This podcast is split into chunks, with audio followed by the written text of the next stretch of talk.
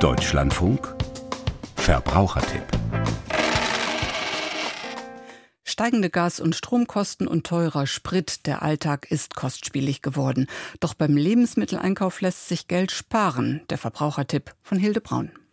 Wer vor dem Einkauf plant, kann sparen, zum Beispiel mit einer Einkaufsliste. So werden überflüssige Spontaneinkäufe vermieden. Auch wer die Mahlzeiten selbst zubereitet, lebt günstiger. Am besten mit Saisonprodukten, sagt Silvia Groh, Finanzexpertin der Verbraucherzentrale Nordrhein-Westfalen.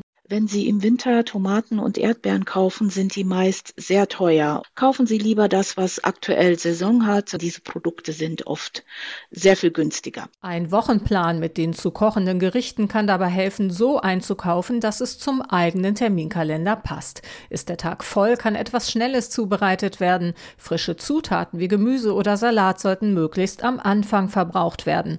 Aber auch abgepackte Ware sollte man nicht zu lange aufbewahren, erklärt Katharina Holthaus Sandhausen, Ernährungsexpertin von der Verbraucherzentrale NRW. Lebensmittel mit Verbrauchsdatum sollten nach Ablauf des Datums nicht mehr verzehrt werden. Verbrauchsdaten tragen insbesondere abgepackte, leicht verderbliche Lebensmittel wie zum Beispiel Hackfleisch oder frisches Geflügelfleisch. Beim Einkaufen sollten unbedingt Preise und Angebote verglichen werden. Verschiedene Packungsgrößen sorgen da schnell für Verwirrung. Damit Kunden nicht auf Mogelpackungen hereinfallen, sollten sie hier genau hinschauen. Silvia Groh. Da kann man die sogenannte Grundpreisangabe verwenden, denn die Packungsgrößen sind leider nicht mehr vorgeschrieben und identisch. Das macht das Vergleichen oft sehr schwierig. Dafür ist es aber vorgeschrieben, dass bei diesen Produkten im Supermarkt die sogenannte Grundpreisangabe vorhanden ist. Also da steht dann, was kostet das Produkt auf 100 Gramm oder auf ein Kilo. Der Grundpreis ist leider oft nur in kleinen, schlecht lesbaren Buchstaben und Ziffern angegeben.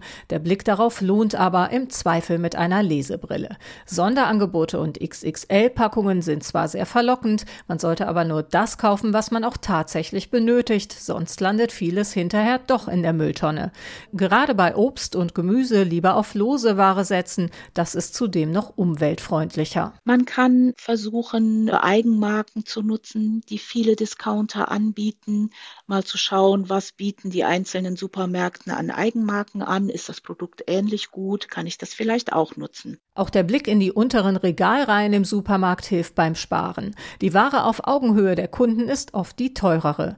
Viele Märkte reduzieren Artikel, die kurz vor Ablauf des Mindesthaltbarkeitsdatums sind, deutlich. Hier lohnt es sich zuzugreifen, wenn man sie bald zubereitet. Auch für zu Hause gilt, viele Lebensmittel, deren Mindesthaltbarkeitsdatum abgelaufen ist, können noch verwendet werden, wie zum Beispiel Nudeln oder Gewürze, erklärt Katharina Holthausen. Auch Produkte wie beispielsweise Joghurt, Frischkäse, Käse oder Quark können nach Ablauf des MHDs noch gut sein, allerdings nicht uneingeschränkt lange. In jedem Fall sollte man mit seinen Sinn prüfen, ob die Lebensmittel noch gut sind. Ist beispielsweise Schimmel zu erkennen oder riecht das Lebensmittel unangenehm, schmeckt es säuerlich, dann sollte es nicht mehr verzehrt werden. Produkte, die früher ablaufen, am besten nach vorne sortieren, im Kühlschrank am besten regelmäßig die Reste checken. Wer nicht alles verbraucht, kann sie für neue Gerichte verwenden oder bereits gekochtes einfrieren. Vorsicht bei Rabattaktionen, sie dienen oft nur dazu, den Kunden und seine Daten für sich zu gewinnen.